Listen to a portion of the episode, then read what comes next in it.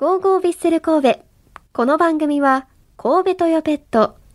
ワコーレマンションシリーズの和田光さんと共にお送りします。さあ、今日はビッセル神戸沖縄キャンプだよりと題してお送りしています。いやささという感じでね、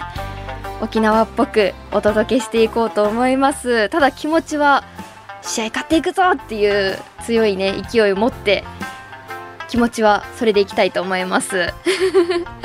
さあビッセル神戸の YouTube でもねキャンプの模様がアップされていますよね。この中でもキャンプ2日目のゆるき選手のインタビュー見られましたか？こちらちょっとまとめてご紹介しますと、まあ、昨シーズンはまだまだ決定機たくさんあったけど決めきれなかった。3倍は点を取れたんじゃないかとかね。少なくてもあと5点は取れたのではと悔しい思いも見せながら今シーズンはもっと点を取りたいと。であと連携面については酒井選手との連携自分の良さを引き出してくれたと。で守備は酒井選手がカバーして、えー、ゆるき選手は攻撃に専念できたとお話ししていました。あと皆さん気になるところ。ヴィッセル神戸2年目の今年背番号14番に変更しましたよね、まあ、去年は牧野選手が14番でしたよね。で小学校から憧れのアーセナルに所属するアンリ選手が14番で、まあ、自分の中ではエースナンバーだっていう風にお話ししていたんですけどまあ14番にね変更したそうなんですが昨年のトップギア賞の授賞式でもどうして背番号16番にしたんですかっていう子供たちの質問にも本当は14番にしたかったんですけど、まあ、牧野選手が14番にしてみたいなお話をしてたような気がします。なのでね念願の14番背番号14番になれてよかったなと思いました。まあ昨年16番でゆるき選手のユニフォーム買った方は今年14番でもしかしたらもう14番ずっと買い続けたいっていう人は去年牧野選手で今年ゆるき選手のユニフォームを買うっていう方もいらっしゃるかもしれませんよね。えてかそもそもユニフォームって1枚だけなんですか？23枚買ったりするもんなんですかね？フルフルで買う人とかいるんですかね？ちょっとそのあたりもちょっと気になるので教えていただけたら嬉しいです。さあそしてキャンプについてはですねキャンプ3日目の1月12日酒井豪徳選手のコメントをご紹介します。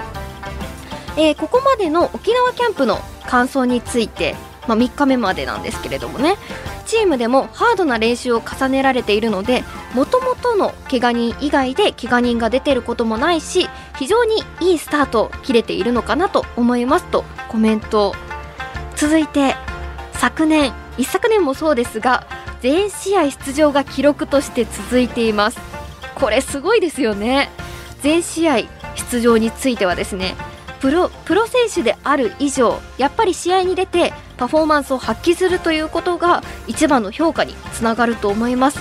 ただしチームメイトのみんなもスタートからアピールをどんどんしていくと思いますし自分が試合に出られるという保証は常に持たずにやってきていると。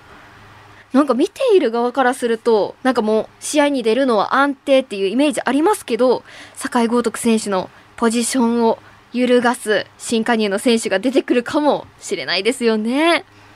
ただ、全試合出場するのには理由がありました。それはですね、海外での経験なんですね。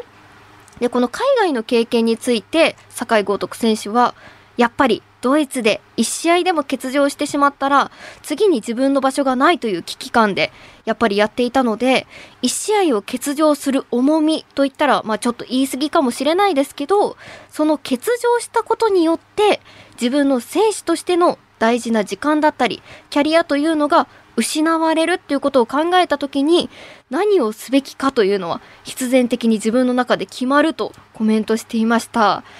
まあ大丈夫次があるっていうんじゃなくて今どうするのかっていうのを常に考えてるんですよね。えー、続いてこれ気になるところだと思うんですが全試合に出場する秘訣は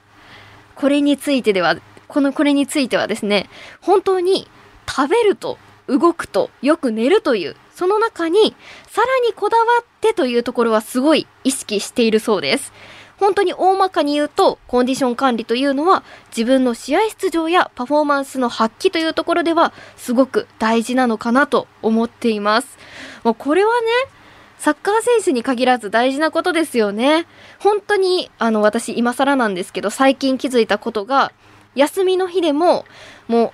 ダラダラし始めてしまったら一日中ダラダラゴロゴロしちゃうんですけど頑張って朝活動したら、まあ、そのまま活動できるしお腹もすくし疲れるからよく眠れるしっていうこういい流れができるっていうのを最近気づいたので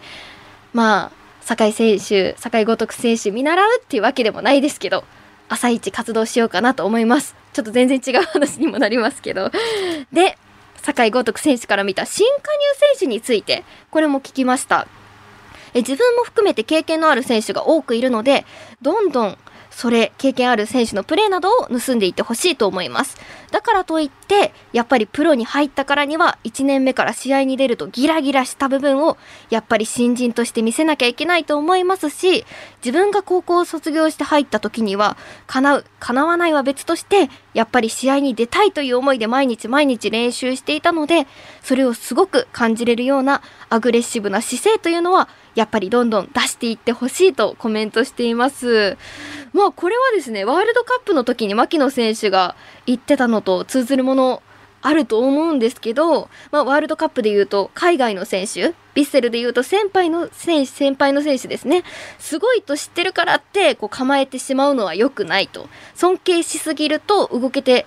動けなくなっちゃうのでまあその分無知でね飛び込んでいくっていうのも大事って言ってたようにこう新加入選手おじけつかずねこうどんどん試合に出るぞっていう気持ちでいってほしいですよね。